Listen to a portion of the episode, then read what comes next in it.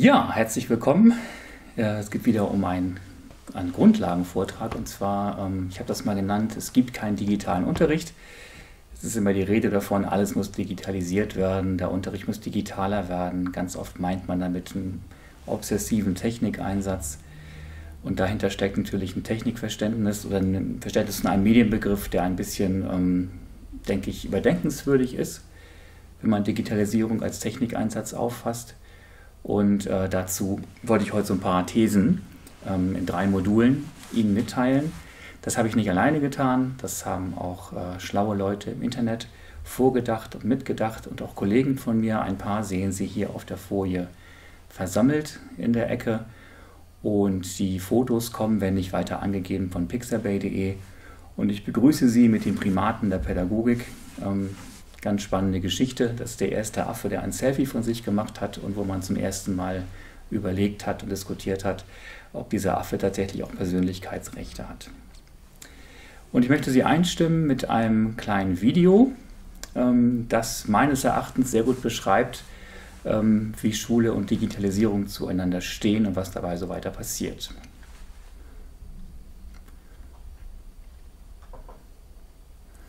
Man sieht äh, zwei Leute streiten. In der Schule sind es oftmals Männer, die ähm, relativ, ähm, ja, sie streiten, welches das bessere System ist, ob man iPads nehmen soll, ob man Chromebooks nehmen soll.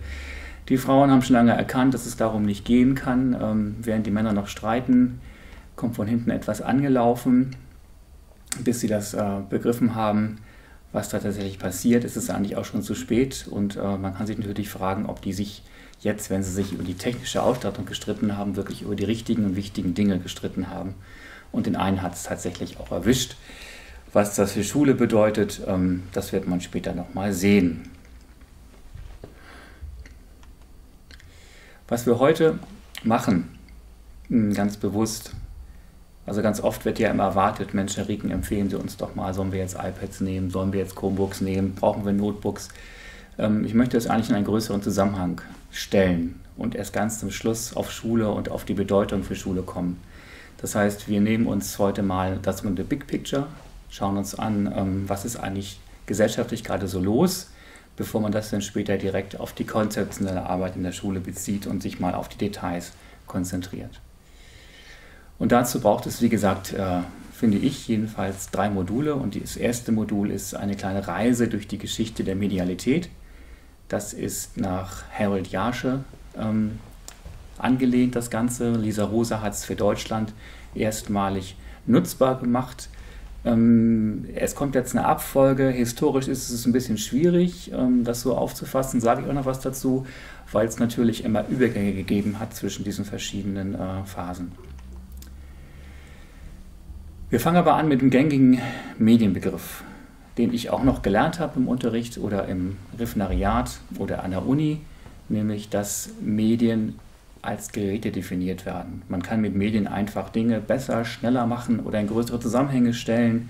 Und in diesem Sinne ähm, sollen Medien auch benutzt werden. Das ist jetzt ein Zitat aus einem Medienbildungskonzept der Theodor Storm Schule aus Husum. Gefunden hat es Axel Krummer und getwittert da entsprechend auch. Und das wollen wir uns mal genauer anschauen. Ähm, ich bin mit dieser Definition, wenn ich beim Overhead-Projektor ähm, bin. Da kann ich eine Tafel mit ersetzen, kann ein paar Sachen ein bisschen schöner machen. Ist Gerät, was mir Unterricht erleichtert und was heute immer noch zur Grundausstattung eines jeden Klassenraums gehört, seltsamerweise. Ich persönlich nutze die Dinge eigentlich nur dazu, um einen Beamer draufstellen zu können, weil die immer eine schöne Steckdose dabei haben. Wenn man sich aber so ein Gerät anschaut, dann können schon erste Zweifel aufkommen, wenn man auch beklagt, was mit diesen Geräten passiert in der Schule oder auch im häuslichen Bereich, das scheint ja offenbar eine Wirkung auf Menschen zu haben und äh, scheint es irgendwie zu verändern.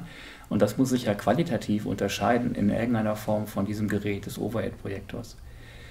das hat man gerne in die Hand genommen als Lehrer, hat gesehen, ja, da kann ich meine Folie beschriften, kann ich mal was raufpacken vom Verlag und das ist schön bunt. Alles prima, alles supi, keine Vorbehalte, setze ich eben ein, um irgendwas einfacher zu machen. Damit tun wir uns doch deutlich schwerer. Ähm, warum ist das so? Ich hatte das schon angedeutet, dass nämlich dieses Gerät äh, unser Leben durchsetzt.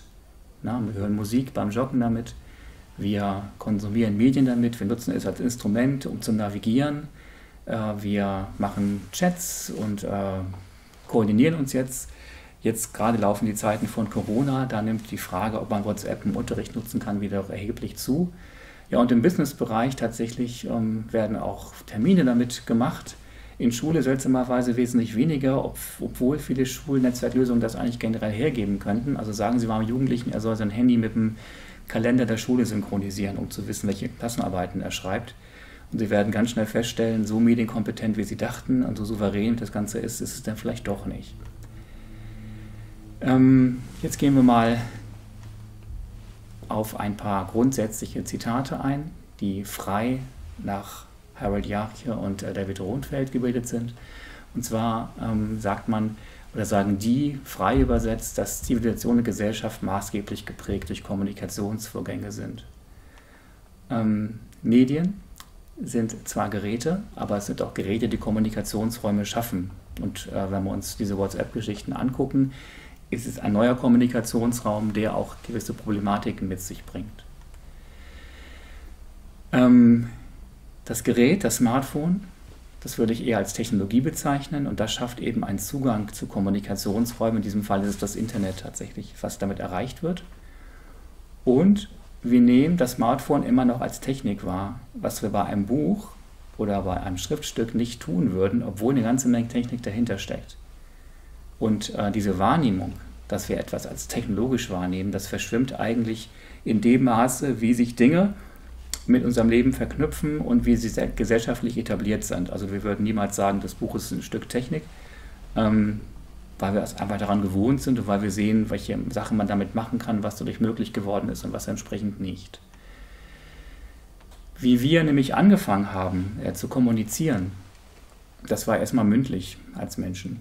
Das hat uns auch im Wesentlichen unterschieden von anderen Lebensformen. Man vermutet natürlich, dass bestimmte Tiere auch eine komplexe Sprache haben. Wahlgesänge und so weiter sind ja immer ein beliebter Knaller, um sich abends zu entspannen.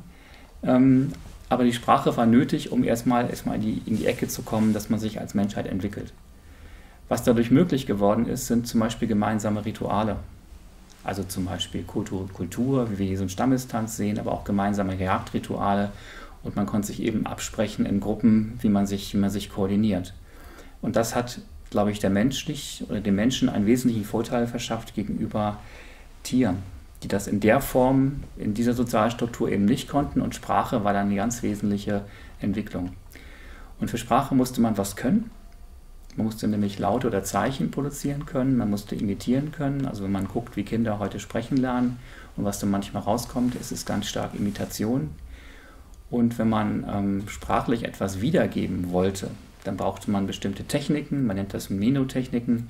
Das sind einfach äh, Dinge, die uns auf sprachlichem Niveau sich Sachen leichter merken lassen. Also der Reim zum Beispiel. Also alle Eben, frühen Eben, die überliefert worden sind, wurden in Reimform verfasst. Das hatte damit zu tun, dass man sich besser merken konnte durch die Rhythmisierung nochmal, die hier aufzufinden ist. Und somit konnten eben Wissensbestände und Geschichten über einen längeren Zeitraum weitergegeben werden, bis man sie tatsächlich dann äh, so aufschreiben könnte, dass das Zeug nicht nach ein paar Jahren wieder zerfallen ist. Ja, und diese Fähigkeit des Sprechens hatten eben manche ähm, Tiere nicht oder manche Lebewesen nicht. Und die Menschen hatten das. Und ich glaube, dass Sprechen und Sprache eines der wesentlichen Bedingung dafür war, dass Menschen in irgendeiner Form sesshaft geworden sind, dass sie Ackerbau betreiben konnten, dass sie sich vielleicht auch nomadisch organisieren konnten. Und äh, letztendlich ist Sprache eine Form von Technologie, die wir jetzt als solche nicht wahrnehmen. Ne? So ein Affe, der die Menschen sprechen gehört hat, der hat sich schon gefragt, was machen die da eigentlich? Und es ist alles ein bisschen komisch, was da passiert. Dann ging es in den nächsten Schritt, ähm, und zwar, was ich schon angedeutet habe, ähm, man konnte jetzt auf einmal Dinge aufschreiben und zwar durch die Erfindung der Schrift. Und das war eigentlich die Geburtsstunde der Institution. Also zum Beispiel des Rechtssystems, der Bürokratie und so weiter. Das war ohne äh, schriftliche Fixierung von Dingen so nicht möglich. Denn wenn Sie sowas mal angucken und Sie möchten sowas mit einer nomadischen Struktur bauen und äh, sowas bauen, auch nur auf Basis von Zurufen und sie möchten ja irgendwie dem ähm, Steinbruchmitarbeiter im oberen Nildelta sagen, wie viele Steine er kloppen soll und wie groß die sind und das wollen sie alles mündlich überliefern, kriegen sie ein Problem.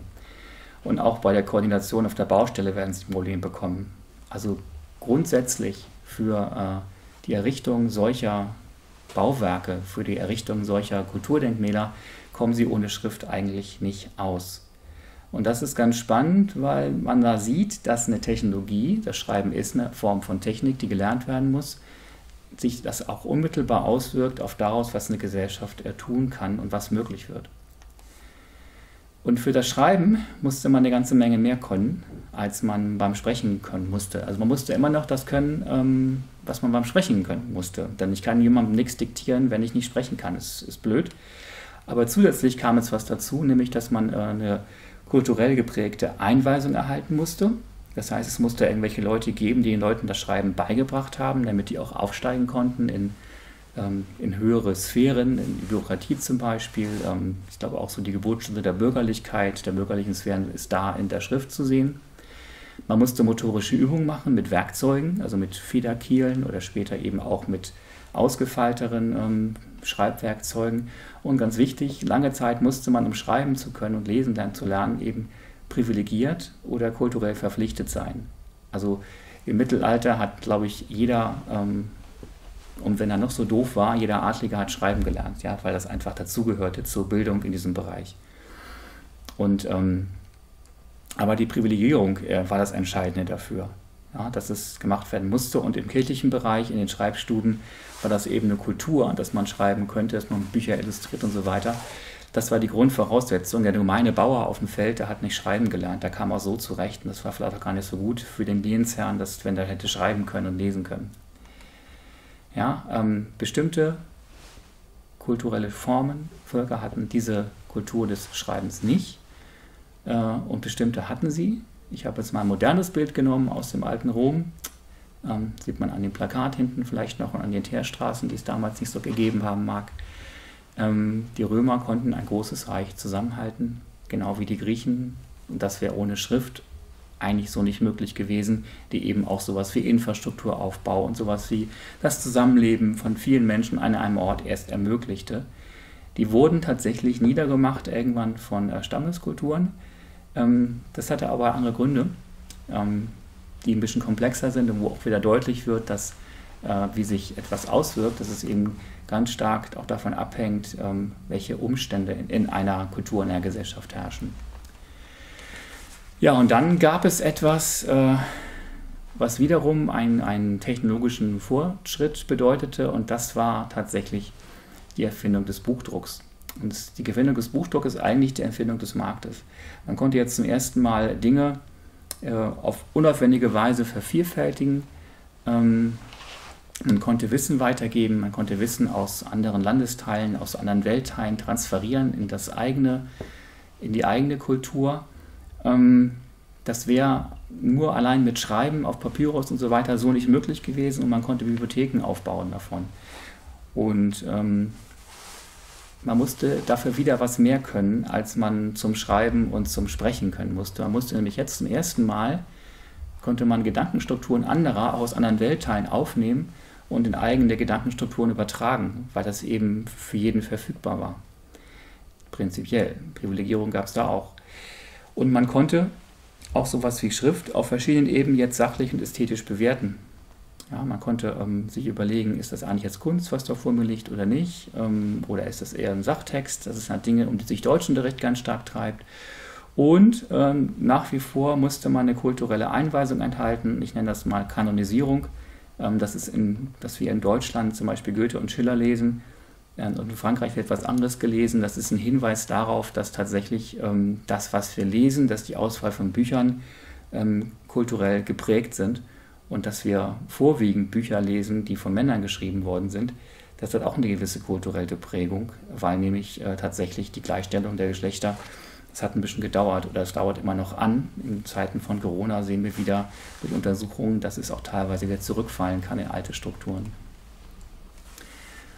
Und ähm, man sieht das am Buchdruck ganz hübsch, dass der Buchdruck äh, nicht das war, das aufklärerische Moment, was wir uns immer so erhoffen und was wir ihm zuschreiben. Ähm, wenn man sich mal den Londoner Buchmarkt anguckt, um 1700, Buchdruck war erfunden, so schlappe 250 Jahre. und der Großteil ähm, der Veröffentlichungen war tatsächlich äh, waren kirchliche Literatur. Das heißt, auch das erste Dokument, was gedruckt worden ist, war ein Ablassbrief. Ja, also konnte man eben entsprechend äh, noch effektiver an Geld kommen und ähm, den Leuten halt Absolution erteilen, sehr effektiv. Ähm, das Buch selbst wurde erst 1717 in Deutschland eingesetzt, flächendeckend mit der Schulpflicht, die es in dem Sinne so nie gegeben hat. Das ist ein anderes Kapitel. Ähm, es war eher so ein Anraten von Preußen und so weiter, das zu machen. Das war wieder auch kulturell geprägt, weil man natürlich eine Beamtenschicht brauchte und äh, Heeresführer sozusagen, die entsprechend dieses preußische Heer und diese beamtische Kultur aufrechterhalten konnten. Und das war eine Entwicklung von fast 250 Jahren, bis das, bis das Buch erstmal zu etwas geworden ist, was sich gesellschaftlich etabliert hat. Und äh, bis es diesen aufklärischen Ansatz, den wir ihm heute zuschreiben, Wissenschaften und so weiter entwickelt hat, das hat noch wesentlich länger gedauert und dauert immer noch an. Es gibt Gesellschaften in der Welt, wo es bis heute nicht, ähm, wo die Aufklärung bis heute nicht ähm, in Gänze vollendet ist, die halt eher säkular geprägt sind. Warum ist das so? Ich habe ja bisher so getan, als wäre diese, ähm, diese Abfolge von Medien ähm, immer so ein gestuftes System. Das ist äh, nicht, nicht korrekt natürlich, denn es hat damit zu tun, wie sich etwas entwickelt, ein Medium. Da hat es bestimmte Bedingungen in der Gesellschaft, nämlich ähm, das Leitmedium ist wichtig, also Sprache oder sowas wie Buchdruck ist wichtig, aber es ist auch genauso wichtig das politische System, das Wirtschaftssystem und äh, welche gesellschaftlichen Kompetenzen vorhanden sind. Das ist die kulturelle Realität. Das heißt, was aus einem Medium wird, wie es genutzt wird, hängt von äh, systemischen Faktoren ab. Ja, wenn man jetzt zum Beispiel sich anguckt, den Buchdruck, wie er geboren worden ist, der ist im Feudalismus groß geworden, in Subsistenzwirtschaft und im großen Teil Analphabetismus. Wozu ist es genutzt worden? Zuerst nicht zu dem, was wir uns erhofft hätten. Das heißt, es ist ganz, ganz wichtig, ein Medium wird zu dem, ähm, was die Gesellschaft praktisch hergibt. Ja, wir können uns das nochmal angucken am Beispiel des British Empire.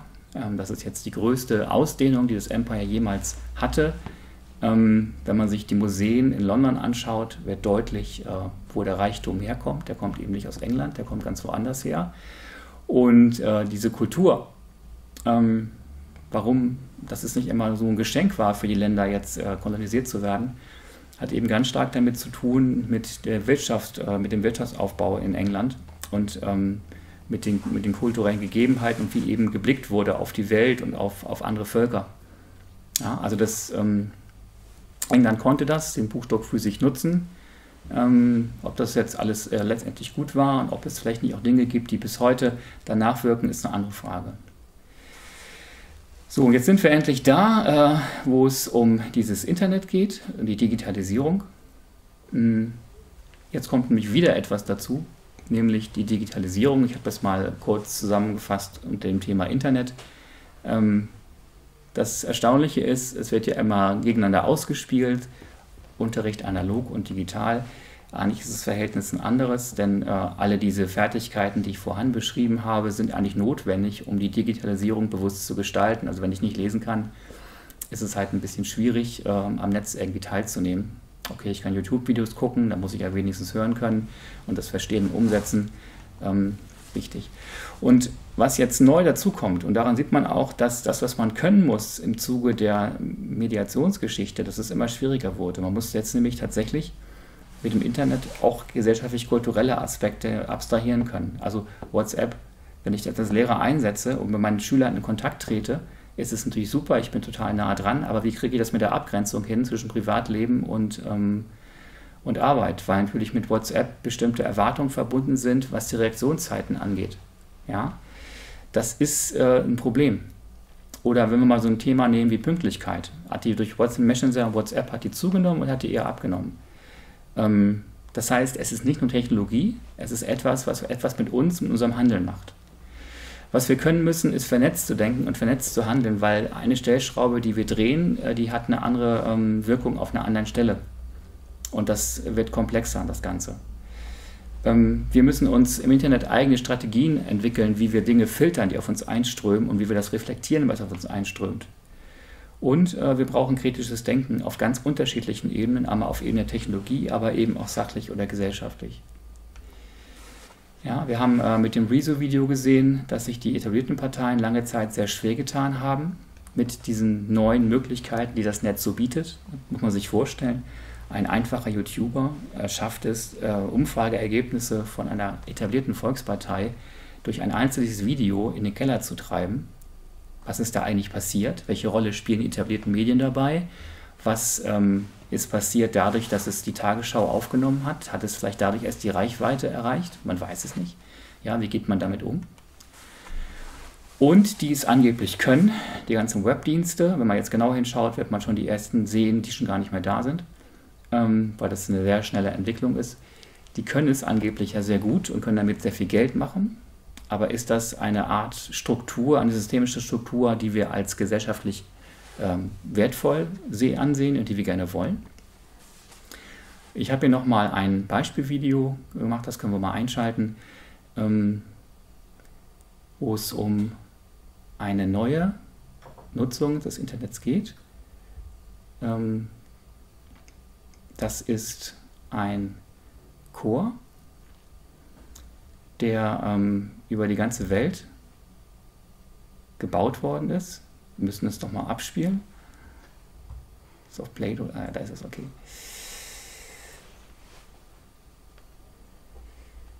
Der Eric Whittaker, das ist ein Chorleiter aus, ähm, ich meine aus England, will mich nicht festlegen, habe ich jetzt nicht so gut vorbereitet aus seiner Zukunft. Der hat die Idee gehabt, eins seiner Stücke ähm, zu virtualisieren.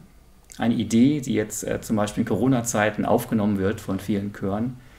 Da sitzen Menschen vor ihren Rechnern zu Hause, haben Noten und äh, nehmen ihre eigene Audiospur auf und das wird dann technisch irgendwann zusammengetragen, zusammengemixt zu einem großen virtuellen Chor. Das war das erste Projekt 2010 man sieht auch schon an der Videoqualität und Art und Weise, wie es gemacht ist, das wäre heute gar nicht mehr akzeptabel. Also diese Bild-in-Bild-Geschichte, das war damals schon also hochgradig äh, aufwendig technologisch. Aber heute ähm, ist das eigentlich äh, simpel. Und äh, heute dieser virtuelle Chor hat zwei Entwicklungen durchgemacht. Er ist wesentlich größer geworden. Ähm, und was dazu kam, war auch noch, dass ähm, der Anspruch, der musikalische Anspruch enorm gesunken ist weil man eben tatsächlich äh, auf Masse setzt mittlerweile und nicht so sehr auf die Qualität. Also dieses Stück, da musste man wirklich eine ganze Menge können. Ähm, jetzt sollte eins klar geworden sein, dass äh, wenn wir von Handys oder Computern, letztendlich ist ein Handy ein Computer, als Medium sprechen, ist das äh, auf der Geräteebene vielleicht richtig, aber ein ganzes Stück fehlt da. Der Rückriemen hat das schon 2010, ähm, wesentlich früher von anderen Leuten auch schon formuliert, 2003 gesagt, dass äh, nach einer neuen Mediendefinition das Medium nicht das Gerät ist, sondern er sagt, die unsichtbaren, nicht materialisierbaren Informations- und Kommunikationssysteme.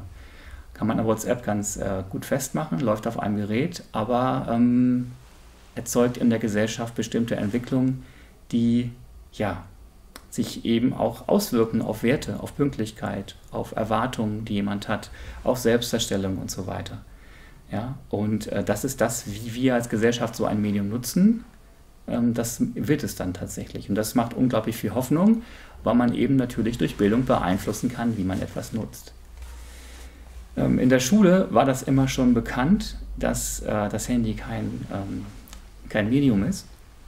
Das war einfach nur implizit bekannt, denn äh, wenn man ähm, gegen OVL-Projektor gab es nie Widerstände, gegen das Handy schon, weil man begriffen hat, dass dieses Handy, dieses Gerät irgendwas macht mit Unterricht und irgendwas verändert.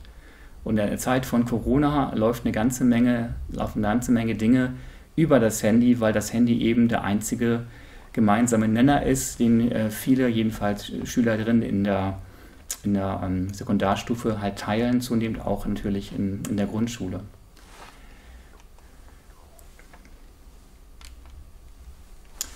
Das war das erste Modul. Das zweite, da geht es jetzt nochmal darum, wie das ähm, Internet, was es gerade mit Gesellschaft macht und welche Tendenzen es da gibt. Wir hatten ja gesehen, es gibt einen Zusammenhang zwischen Leitmedium und, äh, und Gesellschaft und was daraus wird und wie sich beides Gegensatz äh, immer ähm, verbindet. Dazu muss man ein bisschen was wissen über das Internet. Das Internet hat eine Entwicklung, äh, die angeblich 1969 begonnen hat. Wenn man sich jetzt mal die Glasfaserverkabelung in den Vereinigten Staaten so anschaut, von 1969 bis 1989, also 20 Jahre, sieht das erstmal nicht ganz so doll beeindruckend aus. Ähm, es gab lange Zeit das Gerücht, dass das Netz ähm, entstanden ist, um ähm, reaktionsfähig zu bleiben im Kalten Krieg bei einem Erstschlag der Russen, der ein Kommunikationsnetz außer Kraft setzen würde. Nee, nee, so war es nicht. Nämlich es, der erste ähm, Punkt war eigentlich, dass man gemerkt hat, man hatte überall Großrechner stehen, die sich lange gelangweilt haben. Man wollte die Rechenkapazitäten dieser Großrechner möglichst effektiv nutzen. Man hat sich überlegt, wie machen wir das eigentlich? Und da gab es die APA, das war ein, eine zivile Organisation, die sich darum gekümmert hat, ähm, diese Rechner zu vernetzen und die Rechenkapazitäten besser zu nutzen und somit wissenschaftliche Entwicklung voranzutreiben. Und natürlich waren das irgendwann auch militärische Forschung. Ähm, das war aber nicht das primäre Ziel. Entscheidend ist, dass äh, damals schon 1969 oder 1962, also bevor überhaupt irgendetwas äh, an Netz oder da war, 1962 Licklieder, gesagt hat, dass, das, ähm, die, dass die Rechner jetzt vernetzt worden sind, dass das praktisch ähm, der fundamentale Evolution war, dass es nicht mehr eine Rechenmaschine gab, wie im Zweiten Weltkrieg zum, zum Crunchen von irgendwelchen Verschlüsselungen, sondern dass es jetzt ein Kommunikationsmedium wird. Und dieser Satz könnte eigentlich aus der heutigen Zeit stammen. Ja. Ähm, und er hat eigentlich erkannt, was da passiert und hat sehr interessante Aussätze geschrieben, auf die wir jetzt auf einzelne nicht eingehen können. In dieser ersten Phase des Internets ähm, ging es tatsächlich um Wissenstransfer, um Nutzung von Rechnerkapazitäten. Es gab so ein Pendant, es gab die Wissenschaft, die darum geforscht hat. Äh, Linux ist da auch ein bisschen mit reingeboren, Unix-Systeme in der Zeit. Ähm, es gab aber auch eine Homeschool-Computing-Szene, ähm, die nicht vernetzt war, außer eben persönlich durch irgendwelche Treffen mit sehr begrenztem Benutzerkreis. Das war wahnsinnig teuer, so eine Geräte zu kaufen. Also mein erster Amiga hat, glaube ich, 1200 Mark gekostet wenn man äh, was einbauen wollte, da musste man löten und hacken und äh, es war ganz schwierig, da irgendwas reinzuprökeln. Aber ganz wichtig, man war an der Technik dran, man hat die ein bisschen verstanden, es war so ein bisschen nerdiges Feeling, aber man konnte eine ganze Menge mit diesen Geräten machen und den ersten Apple-Rechner konnte man sich sogar selbst in der Garage zusammenbraten. Ähm, diese erste Phase, ich nenne sie immer Graswurzelvertrauen, das ist auch der Grund, ähm, warum äh, warum ähm, wir heute so viele Probleme haben, weil man Protokolle gebaut hat, die davon ausgingen, dass es immer eine ganz abgeschottete Umgebung ist. Ähm, man wollte Wissenschaftler vernetzen, man wollte ja, militärische Forschung betreiben, aber auch, auch militärische Forschung, nicht nur man wollte Wissen transferieren, man wollte ähm, einen Nutzerkreis schaffen mit ähnlichen Interessen in der Wissenschaft, sind viele Sachen kommunikativ schon durchdiskutiert, die wir in den sozialen Medien immer noch vor uns liegen haben. Und man wollte ähm, man hatte Vertrauen in die Kommunikation. Und das ist bis heute spürbar, dass diese ganzen Webprotokolle halt nicht so sicher sind und jetzt allmählich erst aufgesichert werden. Ähm, 1989 gab es das erste Gerät, was mit dem Internet verbunden war, wo wirklich Seiten abrufbar waren, muss man sich vorstellen. Dann gab es eine zweite Phase, das nennt sich die Kommerzialisierung. Wir kennen das aus Filmen wie E-Mail für dich, ne? Sie haben Post, 90er Jahre oder Boris Becker, bin ich schon drin.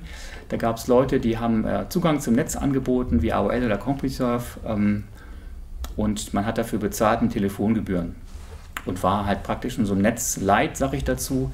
Die Leute wollten natürlich, dass man äh, in ihren Netzen bleibt und nicht wild rumsurft, weil das Team wieder Geld gekostet hatte und hat entsprechende kleine Inseln da gebaut.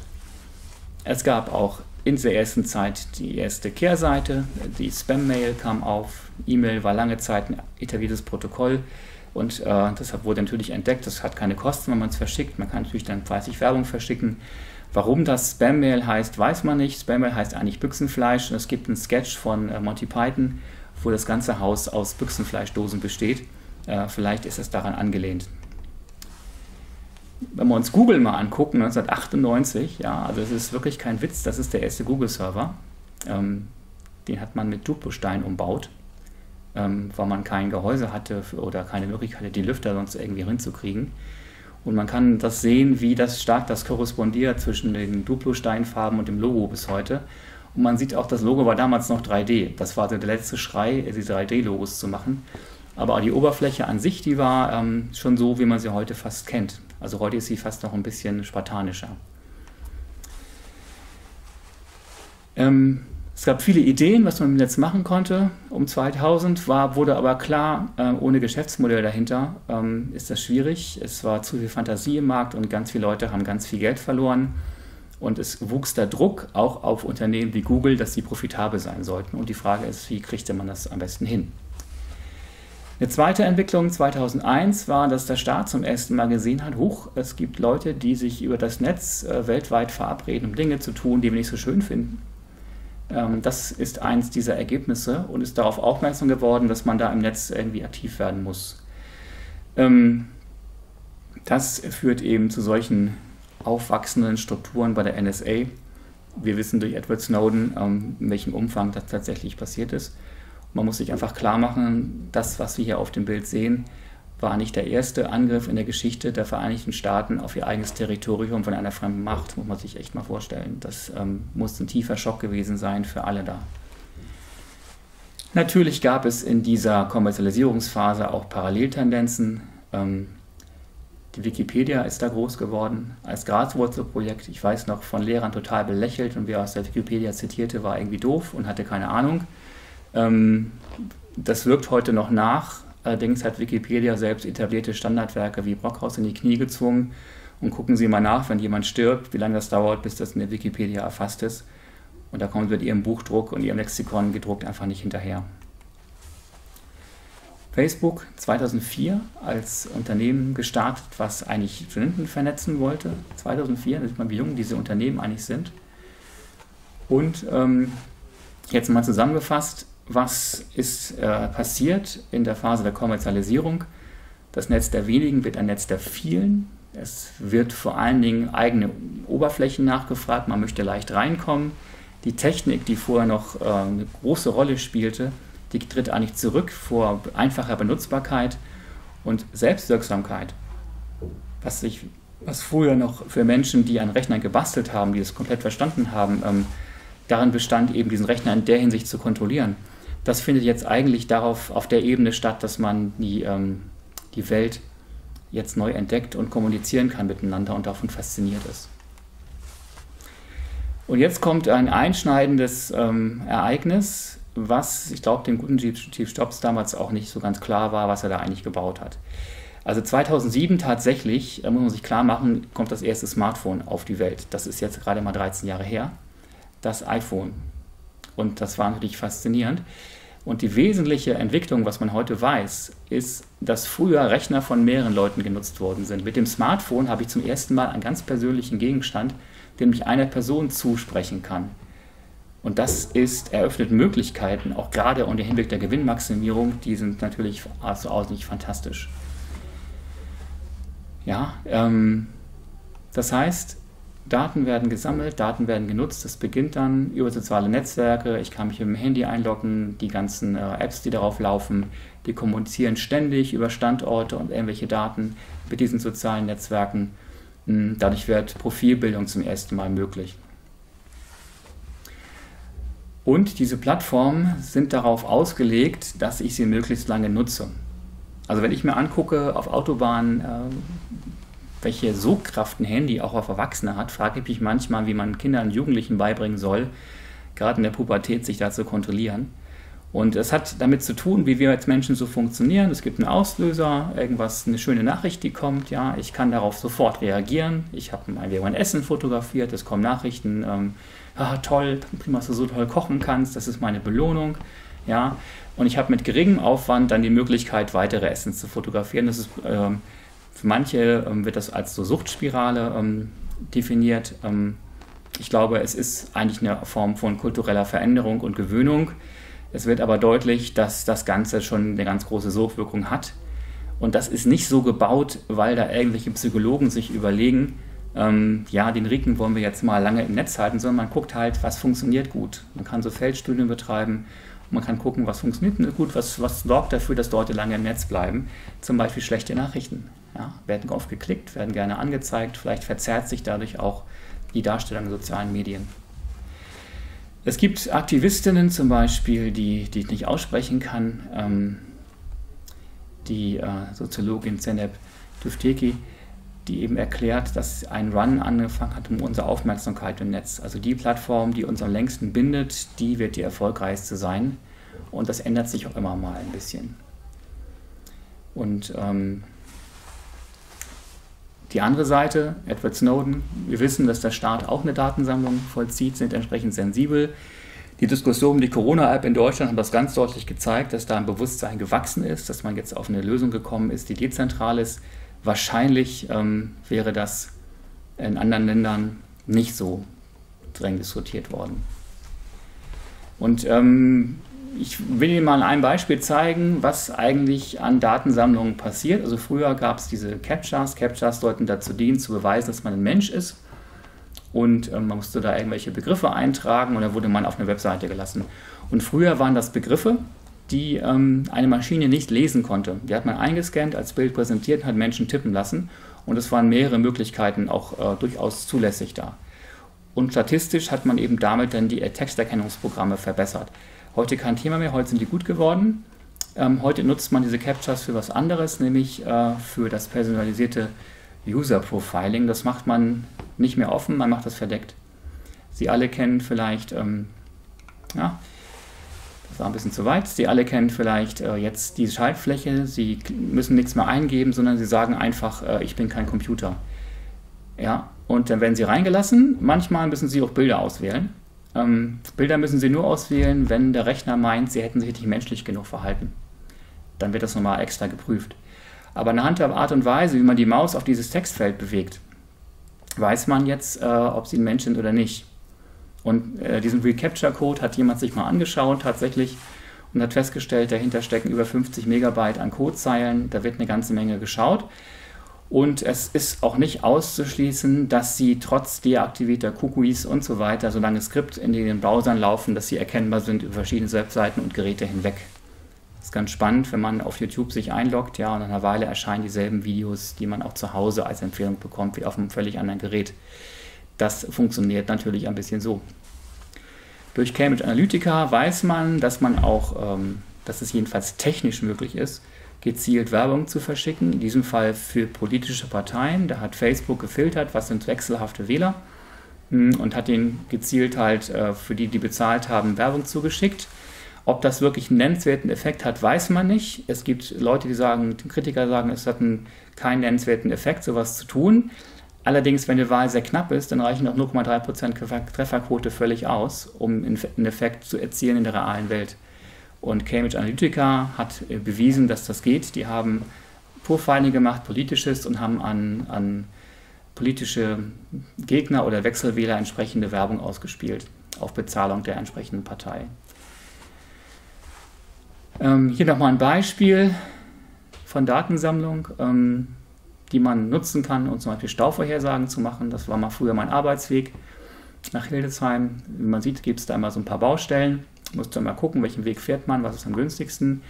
Wie ist das möglich? Äh, in meinem Handy sind bestimmte Sensoren drin, zum Beispiel GPS, und damit kann ich eben äh, feststellen, wie schnell bewegen sich die Autos in einem bestimmten Abschnitt und daraus kann ich gewisse Stauwahrscheinlichkeiten berechnen, auch durchaus richtungsbezogen.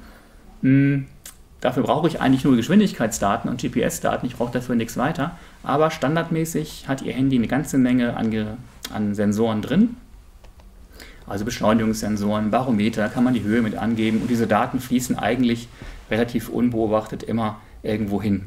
Das heißt, man kann wirklich so Profile machen, wo halten sie sich auf und äh, dann weiß das Handy irgendwann auch, wann ihre Arbeitszeiten sind und weckt sie und schickt sie dahin und sagt ihnen, sie müssen früher aufstehen, weil da Stau ist. Schöner Service. Ähm, halt die Frage, ob das auf Dauer so gut ist. Und es gibt immer so Leute, Netzverweigerer nenne ich sie. Ähm, da muss man das Portemonnaie mal aufmachen und mal gucken, welche Karten drin stecken. Da wird man unter Garantie äh, irgendwelche Payback-Karten und irgendwelche Kreditkarten drin finden und letztendlich dadurch ist man doch im Netz irgendwie durchleuchtbar, weil man eben dadurch gezielt ähm, Werbung ausspielen kann an bestimmte Menschen. Ähm, diese Phase der Personalisierung, die mit dem iPhone begann, 2018 würde ich mal sagen, ähm, dient eben dazu, dass Daten zunehmend Rohstoff werden für Wachstum, um neue Geschäftsmodelle zu entwickeln. Also Google weiß im Idealfall schon, was sie im halben Jahr für Wünsche haben. Und die Leute können entsprechend produzieren und sind dann frei am Markt. Hm, Daten sieht man als Rohstoff für Gefahrenabwehr. Und man sieht Daten als Grundlage für neue Angriffs- und Kontrollszenarien. Das heißt, äh, Kontroll, ich kann überwachen. Ja, Corona-App hätte ich ganz anders machen können und hätte Daten davon gewinnen können über Bewegungen von, von, von Leuten, die mich eigentlich gar nichts angehen. Und ähm, wenn ich äh, Russland wäre, würde ich nicht mh, hm, jetzt hier irgendwelche Panzer hinschicken. Ich würde einfach bestimmte politische Kräfte stärken, die das Land destabilisieren. Und das kann ich äh, machen, indem ich die unterstütze durch bestimmte ähm, Kommunikationsstrukturen, Überflutung von sozialen Netzwerken mit Nachrichten und ich kann so praktisch eine kleine Gruppierung viel größer erscheinen lassen, als sie eigentlich ist. Und äh, ursächlich, warum sowas möglich ist, ist nämlich, dass uns systematisch die Kontrolle über unsere Geräte entzogen worden sind. Wir fühlen uns selbstwirksam in unseren kleinen ähm, Universen. Wallet Gardens sagt man dazu auch, dass uns Gerätehersteller möglichst eine Umgebung bauen wollen, die wir nicht verlassen, die abgegrenzt ist und die kontrolliert wird und die leicht zu bedienen ist. Ähm, und das ist ein Ergebnis von Personalisierung und der Erkenntnis, dass man Geld machen muss und das kann man damit ganz gut machen. So, und nochmal zurück zum ersten Teil. Warum ist das so? Ja, also Leitmedium ist das Digitale. Das Besondere am Digitalen ist, es ist eben weltweit ähm, wirksam, deswegen politisch auch schwer einzufangen. Also gucken Sie mal, wie schwer man sich damit tut, zum Beispiel eine Besteuerung der Silicon Valley ähm, Leute hinzubekommen. Ja, wir haben ein kapitalistisches Wirtschaftssystem, was darauf ausgelegt ist, auf Wachstum. Ja, außer es geht mal irgendwas schief, wie Corona, da muss der Staat doch wieder einspringen. Ähm, und die gesellschaftlichen Kompetenzen im Digitalen sind noch nicht voll entwickelt. Das heißt, wir haben bestimmte Fehlerentwicklungen, wie wir sie auch beim Buchdruck natürlich hatten, oder Entwicklungen, die wir uns äh, nicht so wünschenswert sind. Und das ist eben gerade unsere kulturelle Realität, die wir im Netz so haben. Ähm, deswegen, das ist ganz spannend, dass diese, dieses Modell gerade aus dem Bereich der Informatik kommt, also Informatik als Wissenschaft der Datenverarbeitung, ähm, der Informationstechnologie, die ganz nah an Technik ist. Ähm, die sagen, muss sich eben angucken, nehmen wir mal einen Gegenstand, Betrachtungsgegenstand WhatsApp, muss ich gucken, was hat das eigentlich, wie funktioniert das? Ja, was kann ich da für Einstellungen machen, wie kann ich mich selber schützen? Aber was hat das auch für Wechselwirkungen mit der Gesellschaft, Thema Pünktlichkeit und ähm, was gibt es da für Möglichkeiten, auch technologische und Strukturen und Funktionen? Und das muss ich immer auf allen Ebenen analytisch machen, reflexiv machen und ich muss es gestalterisch machen. Ähm, ich kann jetzt da natürlich auch ein Handy in die Mitte legen. Ja, ich kann da auch, aber kein Overhead-Projektor. Ja, der Overhead-Projektor wechselt wirklich mit Gesellschaft. Ähm, Frankfurt 3. So, jetzt sind wir tatsächlich ähm, angekommen im Bereich Schule. Was nämlich jetzt passiert in dieser Phase, wo Kompetenzen in der Gesellschaft noch nicht so weit entwickelt sind, ist eine Gefahr von Technisierung von Schule. Und das wird zu Recht beklagt, gerade aus dem gymnasialen Bereich, dass da ganz viel fehlen würde, wenn man eben nur ähm, Unterrichtsprozesse durch Technik ersetzt. Ich habe mal einen, eine ähm, Kompetenzformulierung aus dem Orientierungsrahmen Medienbildung in der Fassung vom Herbst 2017 hier reingebracht, was Schule leisten können soll. Und da wird sich manches ähm, auch schließen von dem, was ich vorher gesagt habe. Also Schülerinnen und Schüler analysieren und beurteilen die Bedeutung medialer Darstellung für die Bewusstseinsbildung und die politische Meinungsbildung. Sie reflektieren die Potenziale der Digitalisierung im Sinne sozialer Integration und nutzen ihre Erkenntnisse aktiv zur gesellschaftlichen Partizipation. Ja, das ist tatsächlich äh, Frankfurt-Dreieck. Ja, also ähm, ich könnte mir jetzt so ein Viso-Video anschauen, könnte sehen, auf diesen verschiedenen Ebenen könnte ich mir anschauen, ähm, wie wirkt das eigentlich, was macht das mit Gesellschaft und so weiter. Er ist Niveaustufe 5, Mittlerweile ist es Niveaustufe 3, weil man das ein bisschen anders einsortiert hat. Aber man sieht diesen enormen Anspruch, der dahinter steckt und äh, der sich daraus ergibt. Und was wir zurzeit machen, ist äh, sowas, dass wir etwas, was wir kennen, hier in diesem beispielsweise ein, ähm, ein Pferdewagen auf, äh, auf Schienen setzen und versuchen, den zu schieben. Hatte auch damals im Moor so seine Berechtigung. Ja, wir ähm, schreiben am Smartboard wie auf einer Tafel. Wir haben immer noch Schulklingeln. Ja. Ähm, wir füllen Arbeitsblätter am Tablet aus. Wir legen Schülerhefte unter eine Dokumentenkamera. Und das ist für mich, sind für mich alles Formen von Technisierung und keine digitalisierten Formen. Denn ähm, so der Vergleich mit der Eisenbahn, die bietet ja wesentlich mehr. Stellen Sie sich mal die Vereinigten Staaten vor ohne Eisenbahn. Bloß das Potenzial nutzen wir zurzeit noch gar nicht richtig aus. Dennoch ist das wichtig, dass man sich technisch erstmal fit macht. Jetzt machen wir mal ein Gedankenspiel. Nehmen wir mal an, wir hätten eine schlechte Lehrerversorgung und wir hätten wenige Pädagogen, die in der Schule arbeiten möchten. Wir hätten eine, ja, im Zuge einer Buchdruckkultur äh, sehr viel Bürokratie aufgebaut. Ja, und wir wären IT-Kräfte mit der freien Wirtschaft nicht wettbewerbsfähig innerhalb des Schulsystems. Und wir nehmen mal an, Deutschland läge so ein bisschen zurück hinblicklich der technologischen Ausstattung der Schulen. Hm, Digitalisierung ist fast ein zu äh, großes Wort dafür. Ist ja nicht so unwahrscheinlich. Dann gibt es äh, die große Gefahr, dass sich Schule äh, so verändert.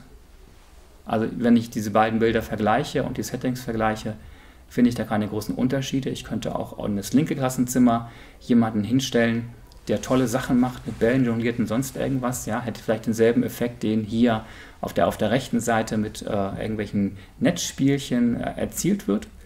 Hm, aber es hat sich an der grundsätzlichen Struktur von Schule auch überhaupt nichts geändert. Ja, anscheinend ist Hochsommer, Fenster auf. Ähm, wir sitzen immer noch in Bänken, es geht immer noch ein Frontalmedium. Ähm, es ist ein bisschen nett angereichert, aber es ist eben nicht das volle Potenzial, was die digitalen Medien eigentlich bieten würden. Allerdings kann man diese Entwicklung, wie sie jetzt gerade ist, nicht nur negativ sehen. Ja, es ist ja erstmal ein Ausdruck von einer sich vollziehenden Transformation. Gerade in Corona-Zeiten haben sich viele Lehrkräfte sehr intensiv äh, Kenntnisse raufschaffen müssen, um, vor allen Dingen im Bereich der Bedienung. Das ist notwendig. Es gibt dann Nachholbedarf. Ja, das ist die Voraussetzung, dass man das kann. Und ich finde es auch unbedenklich, wenn es eine gewisse Zielperspektive gibt. Das heißt, wenn sich aus diesen verpuppten Schmetterlingen irgendwann vielleicht nochmal was äh, Schönes entwickelt.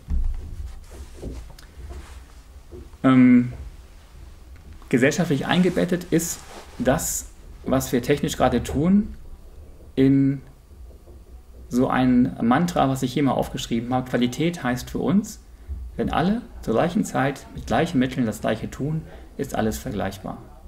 So Schule gebaut. Wir arbeiten alle auf die gleichen Aufgabenstellungen hin, die wir meistens abprüfen.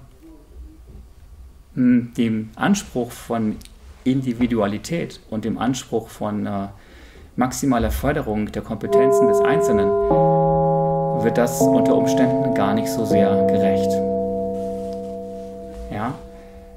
Ähm, das äußert sich manchmal so, Gunther Dück hat es mal bezeichnet, ähm, ähm, bezogen auf die Wirtschaft, damit man sieht, dass es nicht nur ein Problem bei Schule erfasst, sondern ähm, auch Meetings. Ja, es gibt Meetings, die sollten eigentlich eine E-Mail gewesen sein, dass wir auch in Konferenzen, in Lehrerkonferenzen, in Meetings Kurzrituale ablaufen lassen, wo es gar nicht mehr um Bildung geht, um Bildungsziele, sondern einfach nur darum, irgendwie Formalia abzuhandeln, weil das eben so gemacht werden muss.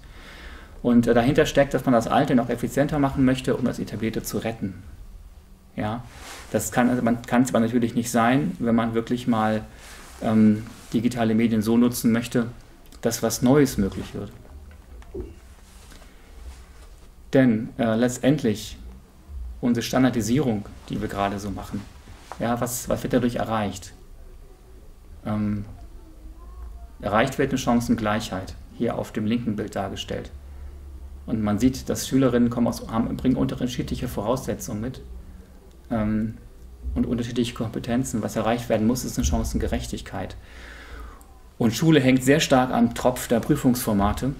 Und ähm, man macht es deswegen, weil man ähm, einfach eine Rechtssicherheit herstellen möchte, weil man ganz doll Angst hat, dass irgendjemand klagen könnte, wenn es nicht so egalitär und gleich ist. Ähm, deswegen hält man praktisch noch daran fest.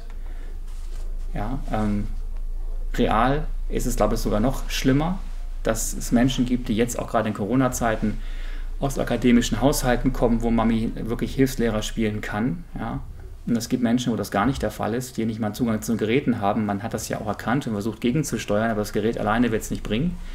Ja, ideal wäre eigentlich eine Welt, wo Bildung in Händen des Staates liegt und äh, wo jeder die gleichen Voraussetzungen hat in irgendeiner Form, ist natürlich ein Träumchen. Ähm, das führt zum Beispiel dazu, dass man Unterricht technisiert, dass man Sachen macht oder dass man sich versucht, Dinge, die man schon kannte, einfach jetzt mit Technik zu eigen zu machen. Aber ich finde das auch ganz versöhnlich, diese Technisierung. Denn das Alte, das haben wir auch gesehen bei der Medialität, das bleibt ja Grundlage von Lernprozessen. Also ohne Schreiben, Rechnen, Lesen wird das alles nichts. Ja? Aber das andere muss eben dazukommen. Das liefert eben die Basis für kritische Betrachtung überhaupt. Und das ist ja auch der große Vorteil. Diese Kulturtechnik haben wir als Gesellschaft. Ähm, sowas hatte man im Mittelalter nicht. Da hatte man eine mündliche Kultur und konnte entsprechend auch nicht so reflektieren, so schnell damit umgehen.